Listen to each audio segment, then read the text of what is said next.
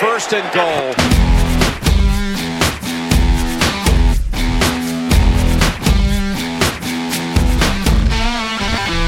У любителей американского футбола, помимо основных ассоциаций с майскими праздниками, дача, шашлыки, есть еще и дополнительное – полноценный старт сезона во всех отечественных соревнованиях.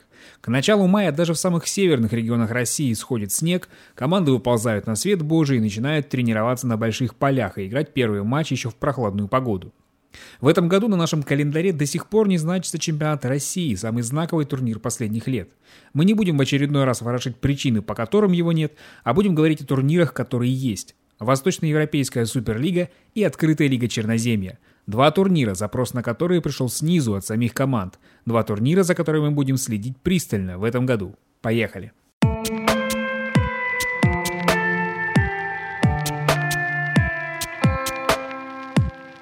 Чтобы обсудить резонансные результаты матчей Суперлиги, в Хадле сегодня встретились издатель First Goal Юрий Марин и обозреватель Леонид Анциферов, а во второй половине подкаста в Хадл зайдет организатор открытой лиги Черноземья Василий Пастухов. Ну а я ведущий Станислав Рынкевич.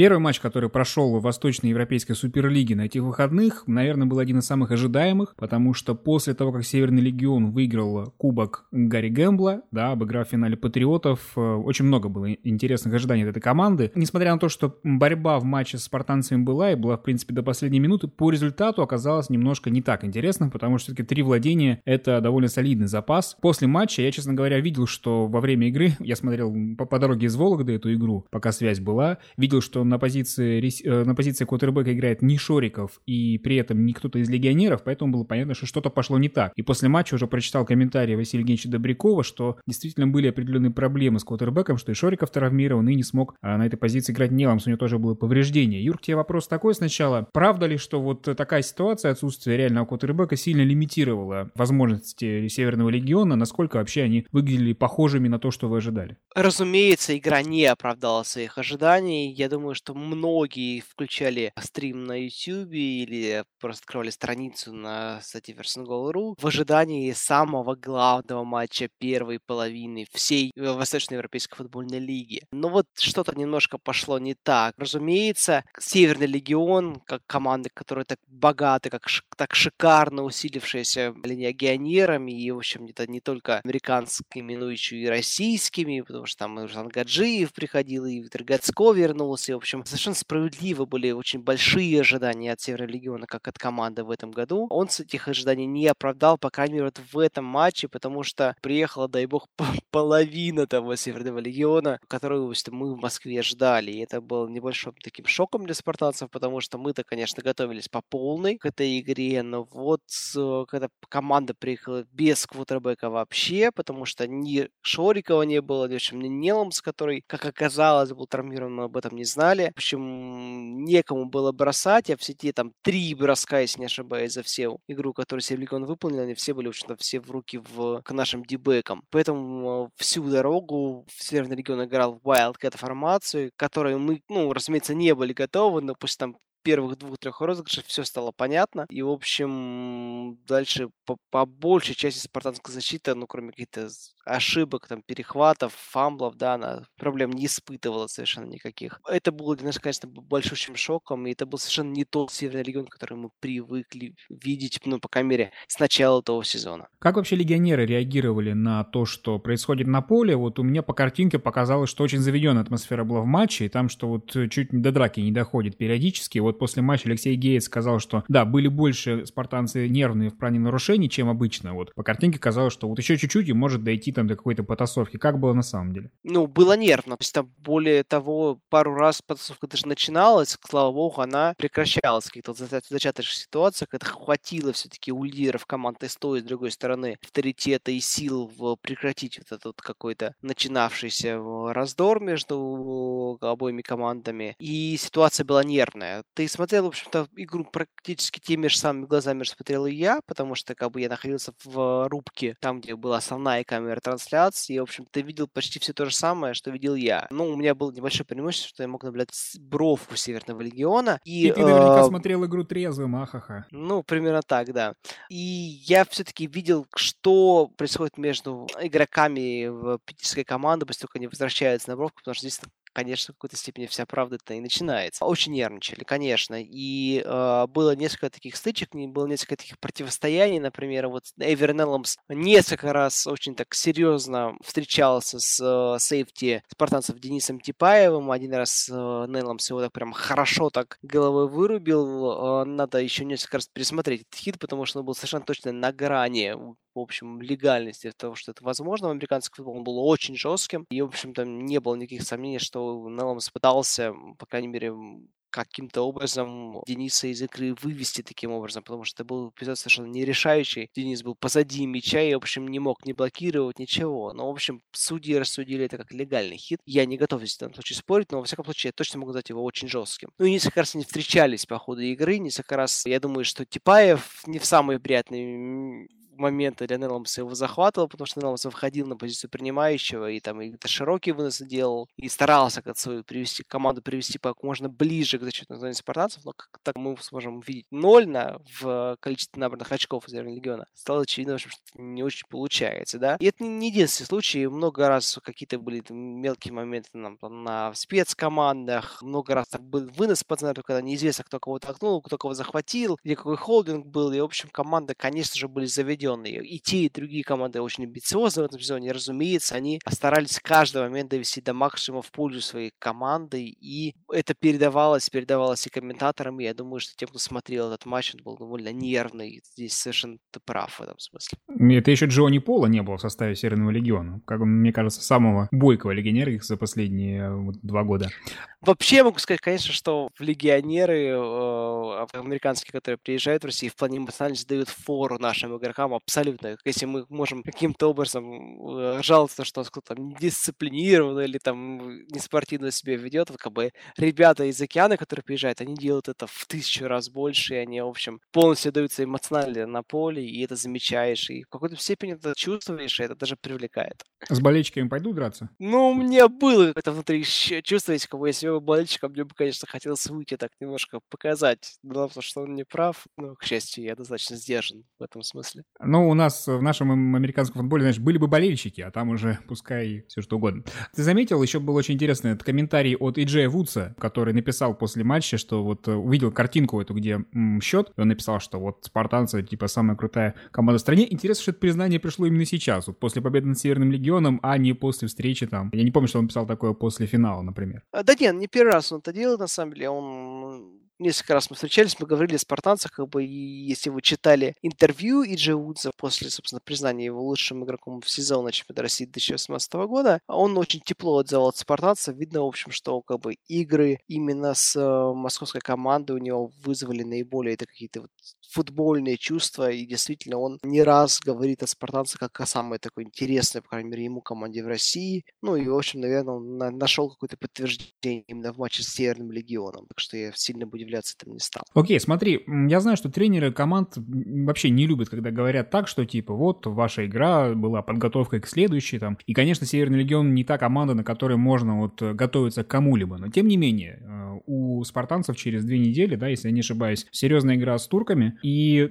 так или иначе, мне кажется, нельзя полностью отринуть мысли о следующей игре, и так или иначе ты все равно понимаешь, что это твоя последняя большая, так скажем, ну что-то среднее между тренировкой, да, и, и вот проверкой боем, да, потому что все равно потом вот на тренировках нельзя отработать какие-то вещи, которые даются только в игре. А удалось ли обозначить какие-то проблемы спартанцам в условиях вот этого вот ограниченного Северного легиона, а какие-то болевые точки, которые нужно было обнаружить перед игрой с Турцией? Ну, разумеется, ни, ни одна команда не идеальна, мы это видели все прекрасно, и в какой-то степени даже очень здорово, что спартанцы посмотрели и встречались с сильным соперником, где-то, возможно, сделали какие-то корректировки в игре. Я не могу назвать большое количество тех недочетов, во-первых, потому что это просто секрет, да, наверное, но дело скорее в том, что это лучше видно тренерам и лучше видно по каким-то отдельным позициям, потому что в целом, наверное, можем констатировать тот факт, что система спартанцев работает. Ну, так как спартанцы, наверное, за последнее время один из самых успешных российских, российских клубов. Общий вектор, он указывает куда-то в правильном направлении. В этом смысле, я думаю, что спартанцам не стоит суетиться, стоит гнуть свою линию. В общем, эта история работает. Конечно, корректировки требуются. Я могу сказать, что совершенно точно, против, играя против американских легионеров, все становятся лучше. И игроки, которые, в общем, с, этими, с легионерами в одной команде, я имею в виду, ну, в данном случае Северный легион, и игроки, которые играют против легионеров, в данном случае я имею в виду спартанцев, они, в общем, чему-то учатся. И, наверное, одна из самых таких важных историй именно Северного легиона была именно эмоциональное противостояние, потому что были какие-то моменты, ну, не очень хочу говорить про провокации, но, по крайней мере, умение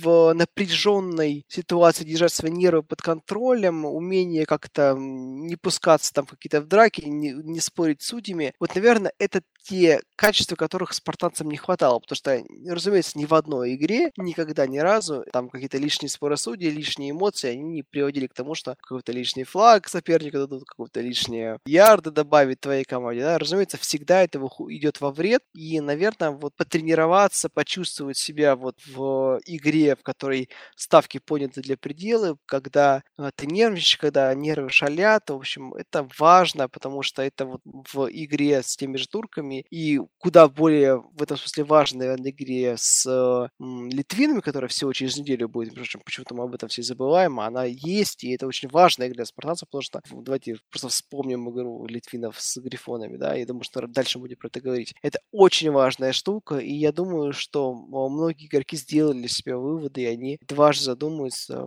прежде чем спорить с судьями или там как-то бросаться на игроков вот в следующих матчах. Это очень важная именно эмоциональная штука. Да, хорошо, давай тогда к литвинам, потому что второй матч э, Восточноевропейской Суперлиги оказался еще более сенсационным на результат, чем первый. А здесь тоже получилось в одну калитку. Грифоны уступили литвинам с счетом 0-40. А, Леня, первый вопрос к тебе, он, наверное, самый главный и самый общий, и не знаю, насколько на него можно ответить. Что вообще произошло с Грифонами в этом матче? Просто на напрашивается цитата уже из интернет-культуры, что Грифоны проиграли. Ну, что я могу сказать? Да, сейчас получается так, что, ну, вот эта игра, она, в принципе, практически полностью отражает то состояние, в котором наша команда Грифона сейчас находится. У нас есть некоторые проблемы с составом, связаны с травмами, они связаны с тем, что в межсезонье от нас ушло очень много игроков. Я думаю, что те, кто смотрел наш материал по переходам перед э, началом сезона, могли это все оценить. Это все наложилось на какую-то конкретную игру, в которой мы были явно готовы чуть хуже, и нас и в нападении, и в защите разобрали очень хорошо. Нам ставили совершенно неудобно ну, если я говорю от лица нападения, то нам в защите ставили совершенно неудобные, неподходящие фронты и станты в нужное время. Я уж не знаю, там это нас так прочитали, нас так, так, так угадывали или еще что-то, потому что надо непосредственно Литвинов спрашивать. В защите, в принципе, тоже получилось так, что наша защита купилась на все, что Литвины пытались нам продать, и, в принципе, результат, он достаточно закономерен сейчас. То есть это не результат конкретной игры, а это можно говорить о определенном системном кризисе команды. Ну да, может, наверное, это можно назвать кризисом. Но, опять же, в принципе, все все понимают. Было некоторое воодушевление после первой игры с спартанцами. На мой личный взгляд, это воодушевление было не очень обосновано. Тем не менее, все понимают, что мы сейчас андердоги, мы сейчас перестраиваемся, и задача состоит в том, чтобы как-то совершенствоваться, искать слабые места, точнее, даже не слабые места, а какие-то точки роста, то есть от чего можно отталкиваться, чтобы становиться лучше, чтобы работало нападение, чтобы работала защита. На, на, на, этой, на этой основе, на этом фундаменте строить команду в дальнейшем. Лень, а вот для тебя как игрока, чем отличался матч с литвинами от матча с спартанцами? Потому что в матче с спартанцами вы совершенно молодцами себя показали. Казалось, что как бы если не каким-то мастерством отдельных игроков, то уж характером в этот сезон вынести. Что случилось с литвинами в этом смысле? Чем отличались они от спартанцев? Самое интересное, что с моей позиции это достаточно мало чем, потому что литвины поставили нам абсолютно такой же фронт э, защитный, как ставят э, спартанцы. Единственное, что этот фронт был гораздо более мобилен, там было гораздо больше вот именно то, о чем я говорил, стантов, которые мы не успевали ловить. Этот фронт э, резко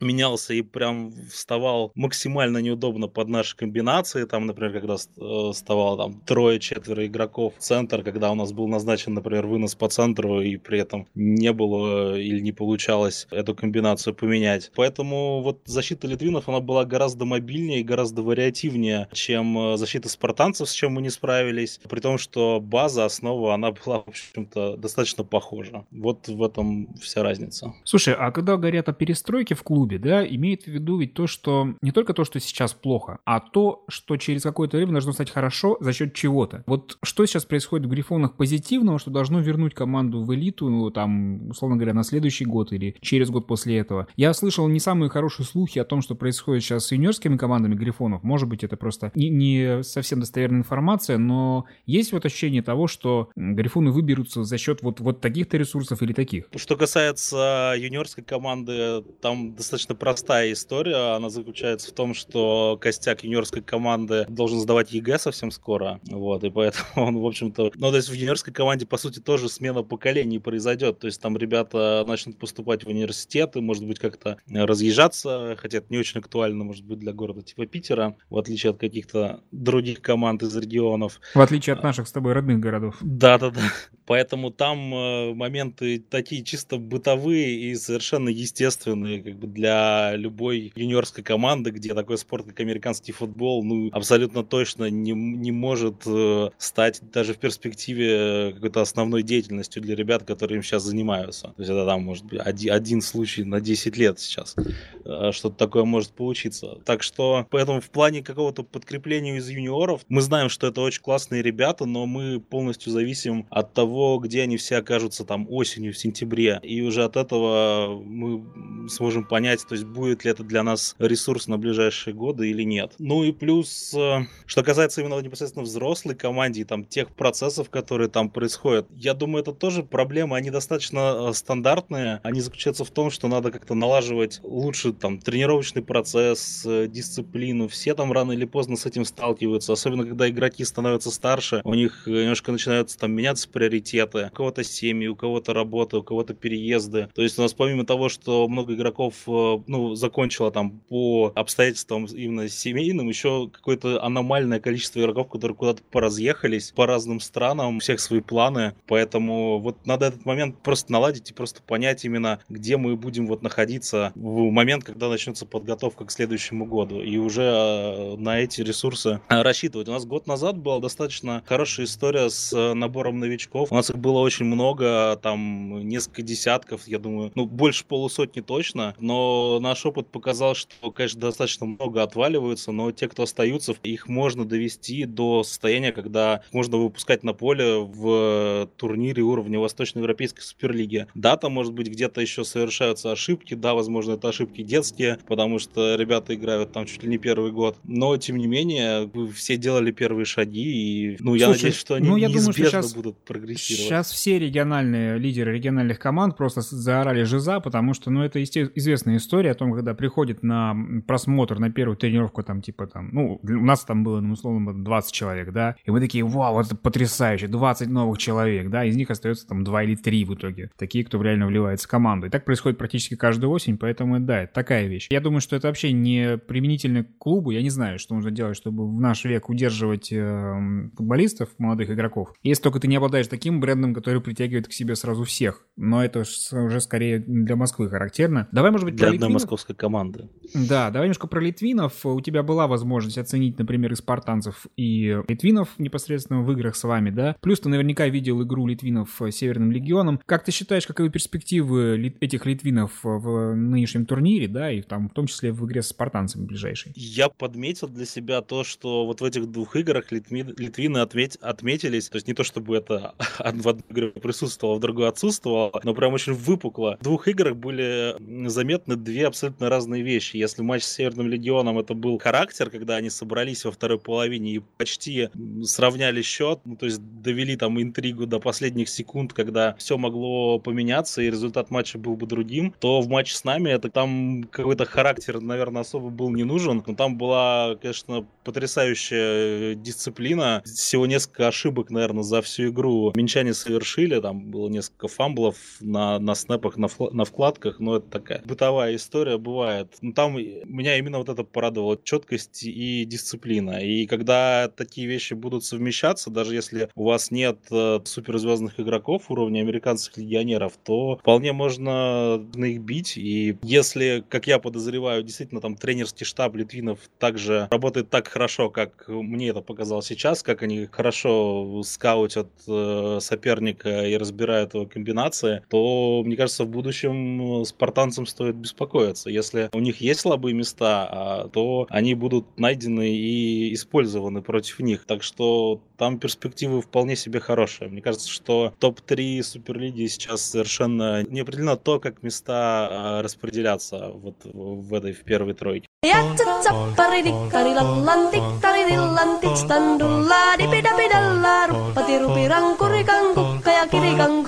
А в перерыве я хотел бы затронуть еще вопрос. Это тоже матч, в котором был однозначный победитель с крупным счетом. И вообще сам результат этого матча вызвал определенный резонанс. Дело в том, что юниорская сборная России сыграла против сверстников из Финляндии и проиграла со счетом 0-69. Я, признаться, давно не видел э, таких э, счетов, связанных с отечественным футболом. И, конечно, это породило определенную дискуссию, в том числе в комментариях на нашей странице ВКонтакте. Разные были версии относительно того, что привело к такому результату. Либо это просто игроки не были готовы в данном конкретном матче, либо это вообще говорит о какой-то системной проблеме. Я хотел узнать ваше мнение, поскольку вы не участвовали в этой дискуссии. Почему получилась такая ситуация, что наши юниоры проигрывают э, там географическим соседям с абсолютно безальтернативным счетом? Слушай, ну здесь о двух вещах вообще нужно говорить. В первую очередь, э, разумеется, ехала команда с э, одним уровнем подготовки, команде с совершенно другим уровнем подготовки, потому что достаточно просто на ростер посмотреть. Там играл 47 человек против 27, и у сборной Финляндии было 11 тренеров. Мне кажется, в России, в принципе, 11 тренеров, которые возглавляли бы какие-нибудь команды, не наберется. А здесь у молодежи сборной Финляндии 11 на разные позиции, помощники и так далее. И там еще 4 было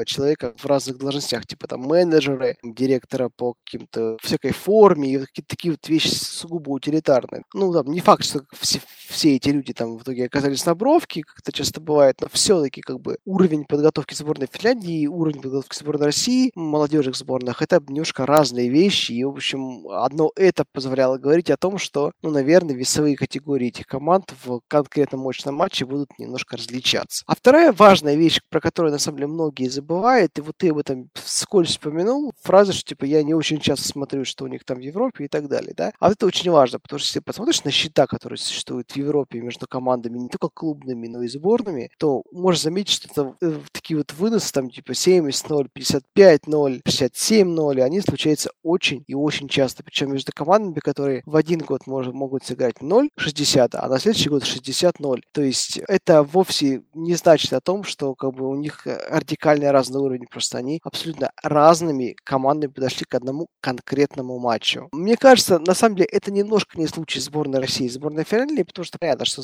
у финнов немножко получше все-таки общая система американского футбола выстроена. Это один из грандов, наверное, вот именно в национальном определенном смысле футбола в Европе, может быть, не наряду с немцами, да, но вот где-то вот в топе находящийся совершенно определенно. И у них э, и молодежная сборная, и взрослая сборная, они выстроены очень и очень неплохо. Но в целом в Европе гораздо чаще встречаются очень крупные счета по разгрому и такие вот шатауты, типа там 60-0, чем вот мы думаем. Достаточно посмотреть какую-нибудь тоже там большую шестерку и там на том же First Gold информация, стал сказать, есть. Посмотрите, как команды между собой играли там последние годы и ты даже на самом высоком уровне очень часто видишь счета разгромные, и, и в общем, в CFL последнем это есть. Вот вспомните тех же, не знаю, Koc Rams, которые еще пару лет назад всех громили в Европе, да, и выходили в финал Европейской Лиги Чемпионов, а вот уже в этом году они проиграли 55-7 просто Panthers. Хотя, в общем, с теми же Panthers они там еще год назад играли совершенно на равных. Так что я бы не стал воспринимать это настолько катастрофически и серьезно. Такие штуки случаются, и, в общем, в Европе гораздо чаще, чем у нас. Просто это история про то, что нужно более тщательно всю систему выстраивать. Ну, а ребятам, которые играли там, им, в общем, совершенно точно не нужно расстраиваться, нужно просто работать, играть и, в общем, получать удовольствие от футбола, это самое главное. Да, вот нужно ли играть, я сейчас затрону этот вопрос. Я просто хотел м, припомнить еще такую штуку, что на самом деле ситуация со взрослой сборной у нас отличается не то чтобы прямо очень сильно. Возможно, наша сборная давно не проигрывала с таким счетом, но последние поражения в отборах были довольно м, однозначными, скажем так. И ситуация ситуация была похожа тем, что у нас ведь во взрослую сборную едут, как правило, те, кто могут себе это позволить. Там с вторниками было так и так далее, да, то есть частично из частных рук оплачивалась там какая-то часть поездки и так далее, но в целом такой системы, чтобы у нас собиралось и были деньги выделены на нужды сборной, такого тоже нет, да, и получается тоже. Вот сборные, вот те, кто могут себе позволить, и результат, как правило, тоже не то чтобы очень а, классный, и при этом тоже, вот ты говоришь, 11 тренеров здесь, да, а у нас ведь были ситуации, когда тренерский штаб был обозначен очень э, малым количеством специалистов уже непосредственно на играх. Слушай, ну, говоря о взрослой сборной, давайте все-таки как, как, как ответ открыто говорить, что, типа, вот последний раз в Великобритании Британию сборную полностью за свой счет вез Александр Павлов, который, в общем, вложил в это очень большие деньги, и это одна из тех вещей, за которые стоит ему быть благодарным, да, то есть вне зависимости от того, с каким счетом сборная там сыграла, нужно говорить о том, что, господи, наконец-то у нас нашелся человек, который в это готов вложиться. Не то, что он нашелся, да, он всегда был, но я говорю, что других нет. И, ну,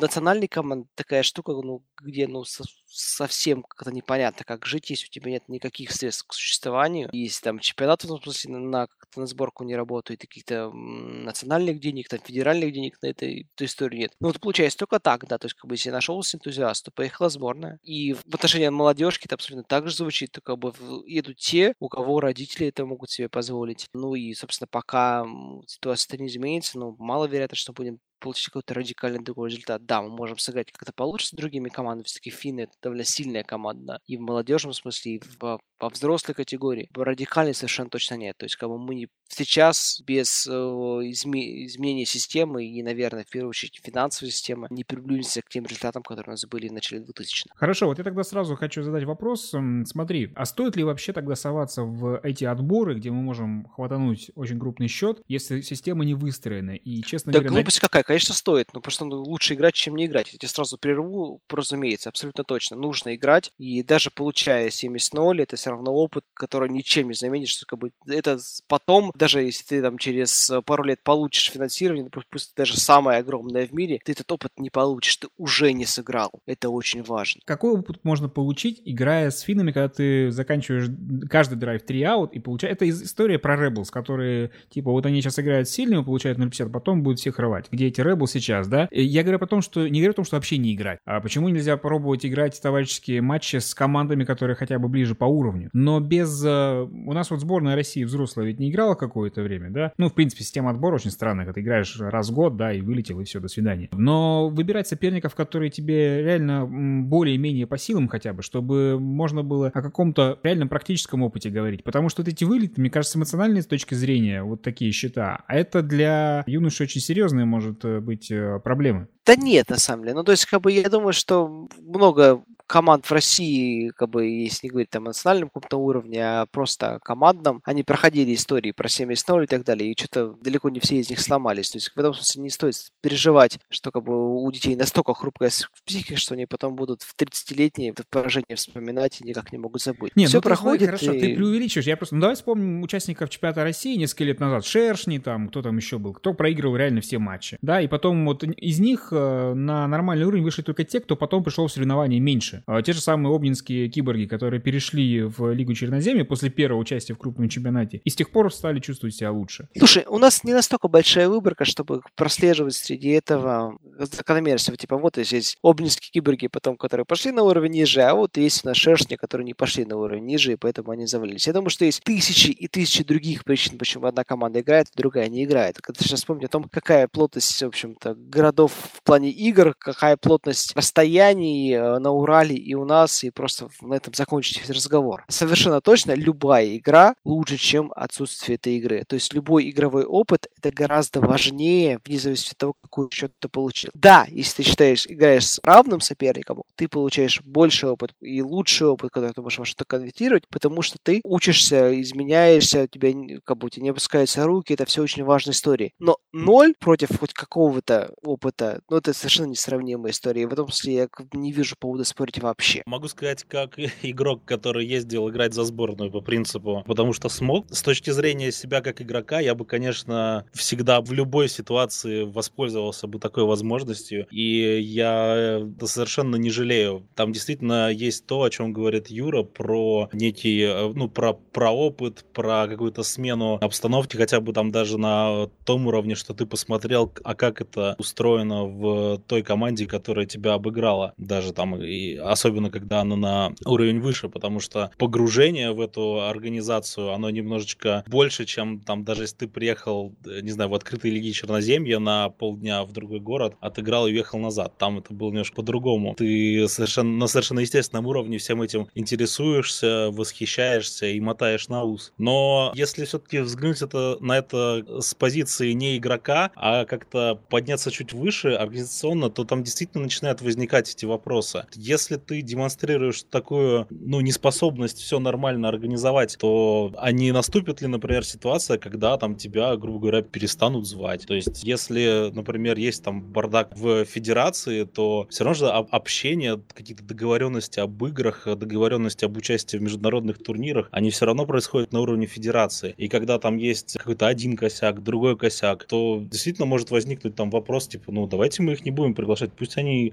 как-то разберутся у себя сначала. Типа, зачем нам такие игры, зачем нам такие соперники, которые там, может, приеду, может, не приеду, там, найду деньги, не найду деньги, когда всегда под боком есть те, кто сыграют. И там результат будет не сильно для организатора, для хозяйки отличаться. Поэтому с этой позиции я понимаю скептиз, я понимаю важность какого-то, я не знаю, это там структуры человека, который бы за это все взялся и, ну, действительно вывел бы какую-то эту организацию на, ну, на другой уровень. Хотя, не знаю, я, наверное, такого человека сейчас не вижу, хотя у нас очень много людей, которые на своем энтузиазме тащат, особенно Да, человек с, есть. С есть такой человек, да, Максим Лавренов этим занимается. Просто мне все, при всем уважении к его работе, мне все эти попытки напоминают вот, героическое бег на подрастрельные пулеметы, да, потому что вот это вот, превозмогая силы вывести игроков, выйти на матч и при этом все равно как бы крупно проиграть, да, с опытом совсем и так далее, но это все вот это вот превозмогание, это ненормальная системная работа. И один человек не может обеспечить эту работу. Но просто пока не будет системы, мы, в принципе, вот это будут такие разовые непонятные подвиги с э, помиранием на поле, да, а это не будет э, какой-то системной работы над тем, чтобы через пять лет стать лучше. К сожалению, история в том, что у нас нет альтернативы сейчас, реально, потому что, ну,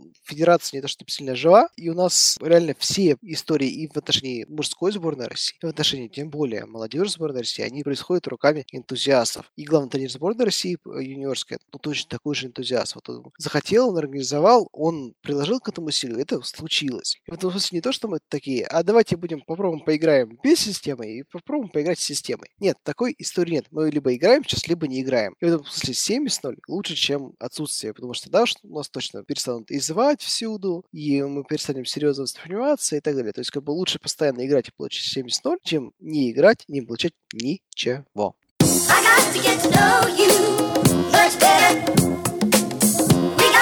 More time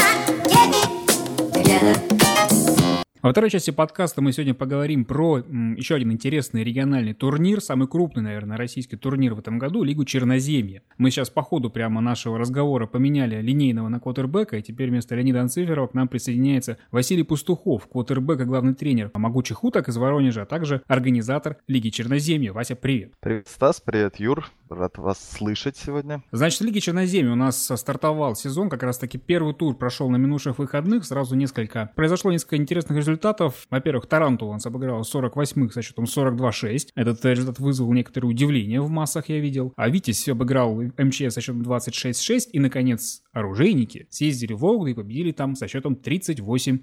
Может быть, кто-нибудь ну. хочет со мной наконец-то поговорить про, э, когда я не в качестве ведущего, а что я непосредственно видел своими глазами. Ну, как, как Вологда, красивый город. Ты знаешь, Вологда красивый город, но я что-то начал понимать, что на Северо-Западе города более-менее похожи друг на друга по архитектуре и, в принципе, это по устройству. Даже начало меня это немножко пугать. Но, я тебе так скажу, когда ты в Вологде приехал и уехал, это гораздо лучше, чем ты когда ты застрял в Пскове на целые сутки. Это тоже приключение, почему нет? Псков вроде тоже старый город, интересный, погулять, походить. Когда ты еще в Пскове окажешься, Стас? Ну, я надеюсь, что Лига Черноземья будет развиваться, и мы окажемся в Вологде еще, и, может быть, на следующий год, и на год после этого. Я я тоже на это надеюсь. Вот, э, но если говорить вообще о, ком- о команде, об игре, как тебе впечатление от игры? Как а от Вологды, да, там, насколько я видел, уже вам обещали дать бой непосредственно в Петрозаводске. Ну, я надеюсь. А, дело в том, что Вологда, я понимаю, в этом году проект такой сборный, да, мы видели сразу несколько а, людей из разных команд, там, мы видели там людей из Ярославля, людей из Череповца, причем не только как бы на поле, но и на бровке, и видно, что это вот сборные проекты, они всегда в американском футболе страдают от того, что в американском футболе важна сыгранность прежде всего, а этого в Вологде очень не хватало, потому что индивидуально сильные футболисты есть, но видно, что им не хватает общих тренировок, и в этом смысле, конечно, то, что приехала к ним цельная команда из одного города, вот это сразу бросилось на поле. Очень много маленьких ошибок, которых мы всегда боимся, но в этот раз их было больше у соперника. И там вот, численность состава на поле, да, то есть спецком, спецбригады, кто выходит, как, как играет и так далее. Вот все эти мелкие вещи, они же очень бесят, когда они не работают. Они у викингов не заработали, это, конечно, сломало им ритм вот с самого начала. И поэтому вот они очень много пропустили сразу в первой половине. Если бы они этого не сделали, то, наверное, во второй половине, когда мы начали уставать, могли бы и зацепиться. А так, конечно, они сами себе подпортили малину, и так, так им было тяжело. Если они сыграются вот к ответному нашему матчу, то я не удивлюсь, если они дадут бой. Там все ресурсы для этого есть. Стас, а вообще сложно было готовиться к Володе? Потому что тоже вот проект такой непонятный, э, явно у них э, игра, которую там особо по видео не поизучаешь. Как вы это делали вообще? Ну, у них был товарищеский матч с э, архангельскими лесорубами. Лесорубов мы знаем давно, и поэтому, конечно, видео матча посмотрели, что-то поспрашивали. На самом деле, большое спасибо знакомым ребятам. Они как бы все показали, рассказали. И, в принципе, вот Вологда играла то, что она и должна была играть, без особых там каких-то сюрпризов. Поэтому теоретическая подготовка была. Так что да, всегда приятно, когда команда успевает сыграть какой-нибудь товарищеский матч, чтобы у соперников было. Поэтому мы когда услышали, что трансляция была не очень, хотя на самом деле она была нормальной. Когда услышали, что трансляция матча была не очень нашего, подумали, ну ничего страшного, да, у соперников будет меньше возможностей для того, чтобы нас разобрать. Но, в принципе, я боюсь, что там есть на что посмотреть, так что все следующие матчи будут уже такие, карты в открытую. Слушай, а вот если сравнивать с Волгдой, кого вы в этом сезоне вообще ждете такой прям битвы? Потому что заявлял уже в своем постматчевом интервью про то, что вы теперь фаворит на дивизион, оно совершенно справедливо. Где вы, в общем, ждете самого, наверное, сложного матча в этом году? У нас тяжело складываются матчи с московскими командами. Мы не так часто побеждали их, например, там дома. Да, у нас была а, выездная победа над драконами, была дома победа над Брюинс. В принципе, все. Остальные матчи с московскими командами проигрывали, а тут нам приедут э, Обнинские киборги. Ну, вернее как, на самом деле не приедут, скорее всего, мы сыграем на нейтральном поле в Санкт-Петербурге. Вот об этом, я думаю, что мы как-нибудь на страницах First and Goal еще прочитаем. Киборги серьезно прибавили по сравнению с тем, когда они приезжали нам первый раз в рамках э, 2017 года, по-моему, мне все года путаются. Они в Черноземье очень неплохо играли, так что, я думаю, они стали посильнее. Ну и плюс Черный Шторм — это всегда имя, это всегда интересные игроки, так что вот, вот кросс, кросс-дивизионный матч от них ждется большего, потому что все-таки Вологду, пускай не как команду, но как вот отдельные составляющие мы знаем хорошо. МЧС так вообще прям двоюродные братья, мы с ними играем каждый год по несколько раз, поэтому... Только они меняются постоянно, да, у них набор происходит, поэтому меняются игроки, но МЧС для нас очень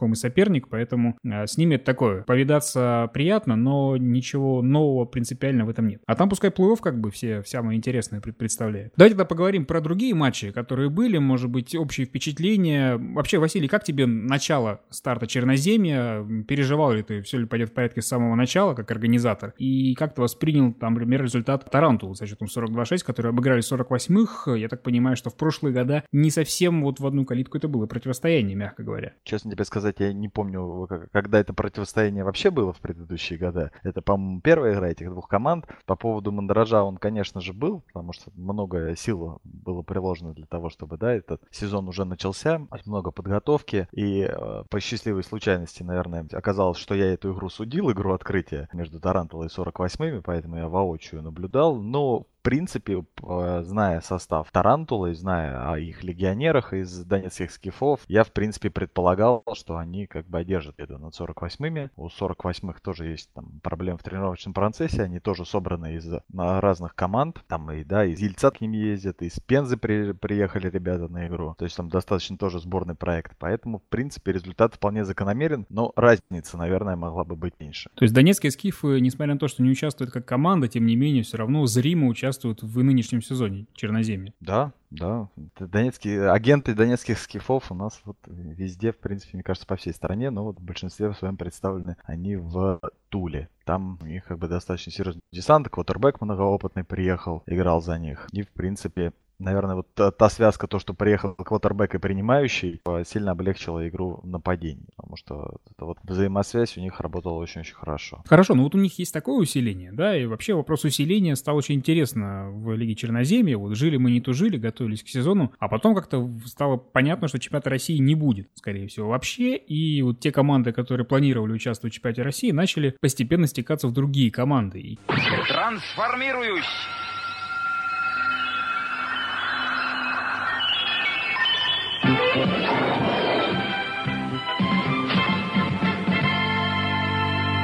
Как-то, мне кажется, это начало нарушать баланс весь игровой. Как ты смотришь на всю эту ситуацию, когда мы вот читаем о том, что вот игроки Патриотов там или других команд начинают постепенно усиливать другие команды. Вот не потеряется ли изюминка Черноземья того турнира, в котором все выступают в одной весовой категории? Знаешь, честно говоря, я вот уже не первый год, да, размышляю о тем, как уменьшить вот это вот влияние извне на команды, потому что открытая лига Черноземья изначально задумывался и был создан как турнир для команд, которые играют своими составами делами, которые хотят расти, развиваться, да, которые не могут а, по объективным причинам там участвовать в лав на тот момент, да, ни по финансовым, ни по каким-либо еще. Прежде всего целью ставить, чтобы играли свои ребята, да, неопытные, там, да, молодые, там, то есть сражались, бились, научились собственно говоря, уже в каких-то игровых ситуациях. А заявлять, когда у тебя, да, в ростере есть игроки, и то ты заявляешь игроков, которые будут играть на, вместо них, с какой целью, правда, ну, непонятно, да, с целью победить, наверное, ну вот для кого победа это главное, я скажу честно, могучие утки таким образом чуть не развалились в свое время, а именно тот вот сезон, который, я думаю, вы прекрасно помните, когда как раз могучие утки хорошо играли в чемпионате России, дошли до четвертьфинала, чуть-чуть мы не обыграли Астрахань, вот там вот у нас тоже были украинские легионеры, но из другой команды, а Атланты Харьковские, тоже наши хорошие друзья. И вот там настал момент, когда очень много игроков ушло, потому что они сиди... тренировались к сезону, а играли в итоге вместо них другие люди. И мы поняли, собственно говоря, когда вот чуть не потеряли остатки команды, что это путь в никуда, и смысла в этом никакого нет. Поэтому тогда, кстати, наверное, как раз и родилась Лига Чернозем... Кубок Черноземья и Лига Черноземья. Ну вот есть просто опасение, что да, что таким макаром Лига Черноземья в этом сезоне превратится немножко в Кубок России. Таким, каким он был вот когда существовал. Когда мы а, видели заявки команды, там были совершенно разные вообще люди, перемешанные, как будто перетасованные из э, разных составов каких-то рандомных командах. Да, и получалось, что ну, открытая Лига Черноземья становится слишком открытой. Ну, это опять,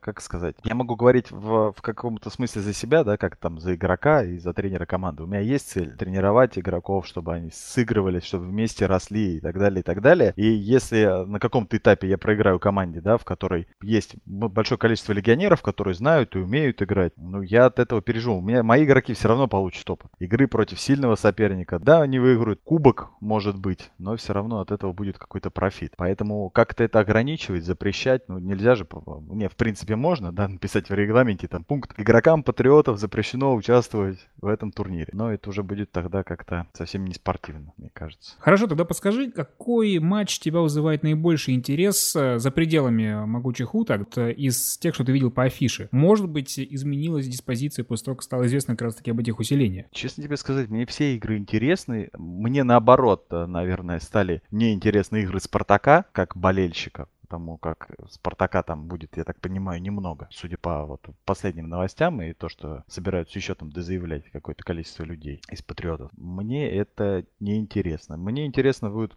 посмотреть, я вот, кстати, да, с удовольствием смотрел, насколько получалось как раз таки игру Вологды против оружейников. Сейчас у нас появилась в группе запись игры МЧС с Витязем. Все эти игры мне интересно смотреть, так как на самом деле команды, как мне кажется, равны, несмотря, да, на первые вот эти вот стартовые счета. И я думаю, по ходу турнира мы как раз таки увидим, что все команды друг к другу подтянутся. Возможно, кому-то не хватает еще такого опыта сразу стартануть в полную свою силу. А как решался вопрос с играми Бизонов в этом году? У них нет своего дивизиона, да, они такие, как Нотр-Дам Fighting Irish. Немножко команда без конференции. Насколько сложно было утрясать вот ситуацию с ними? Ну, это, на самом деле, это, наверное, было одно из самых легких решений в том плане, что представители команды Бизона связались со мной и сказали, что они готовы все игры провести на выезде, что они хотят играть и как бы осознанно пойдут на эти условия. Ну, вот. Скажи, а у тебя не получался вообще какой-то южный дивизион? Потому что, в принципе, это команда солидная есть. И даже Ставрополь, например, и к Бизонам можно каких-нибудь Титанов присоединить. Они не пытались создать свой дивизион? От них, эм, как, у меня был разговор, естественно, с Коршунами, а, с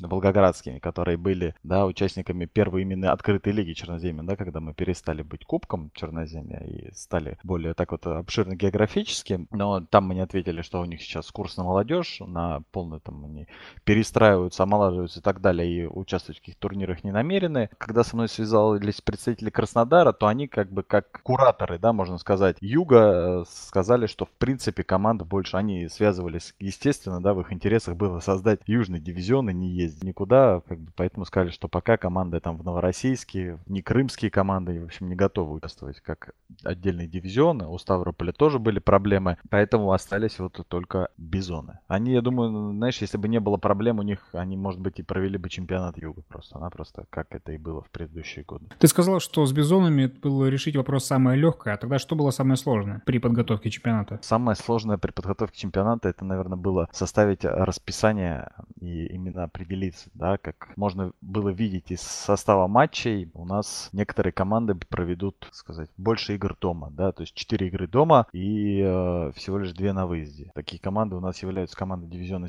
Севера. Все это было очень долгие споры по поводу расстояния и прочего, и прочего. И все это учесть, так как главной проблемой, да, в нашем любительском спорте, в нашей замечательной стране является расстояние, то как-то это более-менее скомпенсировать. В том плане с Бизонами все было понятно, они как бы осознанно пошли на этот шаг. А единственное, перед началом сезона я у всех команд центральной части России, да, и, собственно говоря, южной, кроме северных, спрашивал, есть ли у какой-то команды возможности, желание поехать в гости к Бизонам. Выразили желание только представители Спартака, поэтому вот у Бизонов будет 5 выездных игр и одна домашняя. За что спасибо, если они имеют возможность. Конечно же, Бизонам без домашних игр сезон было бы совершенно скучно проводить. Там были определенные у нас, опять-таки, да, договоренности на стадии, например, того, что если да, команда Севера у нас выходит в плей-офф, то они получают выездную игру автоматически. Но если это не первые два места, которые выходят у нас напрямую в полуфиналы, то команды Wildcard, там, да, северные, собственно говоря, едут у нас к командам, которые выйдут более-менее центральной части России, потому как у них было преимущество домашнего поля по ходу регулярного сезона. И вот все это учесть было, наверное, самая сложная, самая интересная задачка. Вот в ее решении участвовали все, но занимался отдельное спасибо, хочу сказать, Алле Ларик. Чуть по привычке ее не назвал девичьей фамилией. Вот та ситуация, которая происходит сейчас с чемпионатом России, его полное отсутствие и как бы фактически Лига Черноземья в этом году заменяет немножко вот то образовавшееся пространство. Да, это сейчас крупнейший региональный российский турнир. Как-то это меняет твое вообще отношение к вот турниру, который ты организовываешь? И нет ли у тебя амбиций на то, что в следующем году там или через какой-то время Лига Черноземья фактически может перерасти в этот самый чемпионат России в новом виде? Как тебе сказать? Я все время, да, как только вот это вот началось, я открещиваюсь от каких-то сравнений с чемпионатом России и с прочим, и с прочим. По сути дела, так сказать, у нас турнир не а, подкрепленный там никакой федерацией, никакого отношения, да, никаких отношений с Минспорта у меня нету, там с Фафорой и прочим и прочим. То есть, по сути дела, да, такой вот турнир, который организовали, ну, по сути дела, как бы, сами команды. Если Это обрать... и привлекает тебя, так скажу, Вась, на самом деле, другие команды в э, Лиге Черноземья, именно потому что вы не имеете отношения никаким официальным структурам. Это, как это сказать, может быть комплимент, может быть это будет в дальнейшем, да, вырастет какую-то проблему, а но я думаю, что с этим мы постепенно перерастем, да, уже в какое-то более-менее официальное русло, но здесь э, как сказать, амбиции, не амбиции, я делаю все, что в моих силах. Но как, э, глядя, опять-таки, на опыт Лав со стороны, да, мы не участвовали, но, конечно, там все следили за тем, что происходило в Лав, за тем, как развивался турнир, что там происходило с организацией. Там, да, можно сказать, я научился в некоторой степени на ошибках Лав и чемпионата России. И первая из них, как мне кажется, была это сроки. Сроки, и уже в этом году, буквально недавно я поймал себя на мысли, что если в прошлом году я к чемпионату этого года начал готовиться готовиться осенью, хотя бы я, да, я то есть создал первую версию регламента, выложил ее. Команды, которые участвовали в прошлом году, я всем сообщил о том, чтобы ознакомились, рассмотрели. По-моему, после окончания финала, на тот момент еще главный тренер Мишек Александр Малышев мне написал, что они хотят в следующем году играть у нас. То есть все заинтересованные команды, которые прям выражали заинтересованность, я ознакомил с регламентом еще осенью. И там установил сроки, что вот зимой там будем общаться на этот счет и прочее, и прочее. Сейчас я понимаю, что по по-хорошему надо готовиться уже в середине этого сезона, начинать к сезону следующему, а именно регламент, да, потому что тут приходилось его менять, какие-то недочеты я пускал, да, какие-то вещи с судьями мы решали и исправляли, уточняли. И все это, конечно же, не делается там за несколько месяцев перед сезоном. Ну и заключительный вопрос такой к тебе. Э, Лига Черноземья по своему названию, как бы, при том, что она открытая, да, подразумевает, что изначально это был турнир ограниченной определенной территории. Но чем дальше, тем больше команд с разных регионов России присоединяется. И в этом году так получается, что если вот у нас есть там центральные команды из, там, из Москвы, из Питера пошли в Суперлигу, там некоторые команды разбрелись по другим командам, то у нас Урал становится немножко таким отрезанным. Были ли переговоры с ними и готов ли ты в будущем году, если, например, чемпионат России возрожденный никак не нарисуется, рассматривать вариант создания еще и Уральского дивизиона Лиги Черноземья? Честно, как э, рассматривать, конечно, ну, это открытая Лига Черноземья, но опять-таки на каких условиях? В силу того, что в чем плюс мой, да, это Лиги Черноземья, и меня не чемпионат России, у нас не чемпионат России, я могу отказать команде. Ну, откровенно, я никогда, да, это, ну, это логика должна быть определенная, здравая. Команды, у которых там нет финансирования, которые не являются центральными московскими, питерскими командами, ездить играть куда-то на Урал, ну, это не, не финансово, никак э, не оправдается, ни логически, ничем. Да, но у нас сейчас есть э, теоретическая ситуация, что там в финале сойдутся Бизоны, например, МЧС, нет? Да, да, есть такая ситуация, но это будет э, урегулировано тем, что они, э, опять-таки было все это обсуждено, тем, что они смогут сойтись, тогда игра будет проводиться в Москве, на нейтральной территории, ни одной команде не надо будет пересекать всю страну. Опять-таки, да, получается так, что Москва у нас самый логистически удобно расположенный город, не, не удобно, а логистически доступный город, да, наверное, правильно так сказать. И дороги лучше до Москвы, и прочее, и прочее, и прочее. Поэтому больше одного матча делать такого, да, между дивизионального в Москве я не вижу пока что никаких возможностей, прежде всего финансов. Я бы с удовольствием, да, хотел бы там, чтобы команды, ну так и все хотели бы, да, чтобы и Дальний Восток играл, и чтобы все друг с другом встречались, и все замечательно, но для этого нужно какое-то финансирование, какое-то обеспечение, большое количество людей, которые будут это все организовывать. Пока что открытая лига Черноземья это вот про те команды, которые, уж извините, в Черноземье. Вот, это главное. Если бы бизоны бы, да, сказали, нам, мы хотим играть, но давайте вы к нам все будете ездить, скорее всего, Бизоны бы не участвовали в открытой лиге Черноземья. Это как бы откровенно и объективно, потому что ни одна команда, кроме Спартака, не была готова проехать там минимум тысячу километров к Бизонам. Да, это плохо, там, как сказать, но это реально в том плане, что таковы реалии у нас сейчас футбол. Мы не можем, во всяком случае, команды открытой лиги Черноземья не могут себе такого вот позволять и э, какие-то расходы существенные. Как сказал один мой знакомый, у вас такая чудесная лига получается, что можно назвать открытой лигой Средиземья. Вас позвали сюда, чтобы ответить на угрозу Мордора. Дай бог, чтобы сезон получился хорошим. Спасибо тебе, Вась. Сегодня в Хатле встречались Леонид Анциферов, Юрий Марин, а потом к нам присоединился Василий Пустухов, а также ведущий Станислав Рынкевич. Будет еще попытка. Счастливо. Round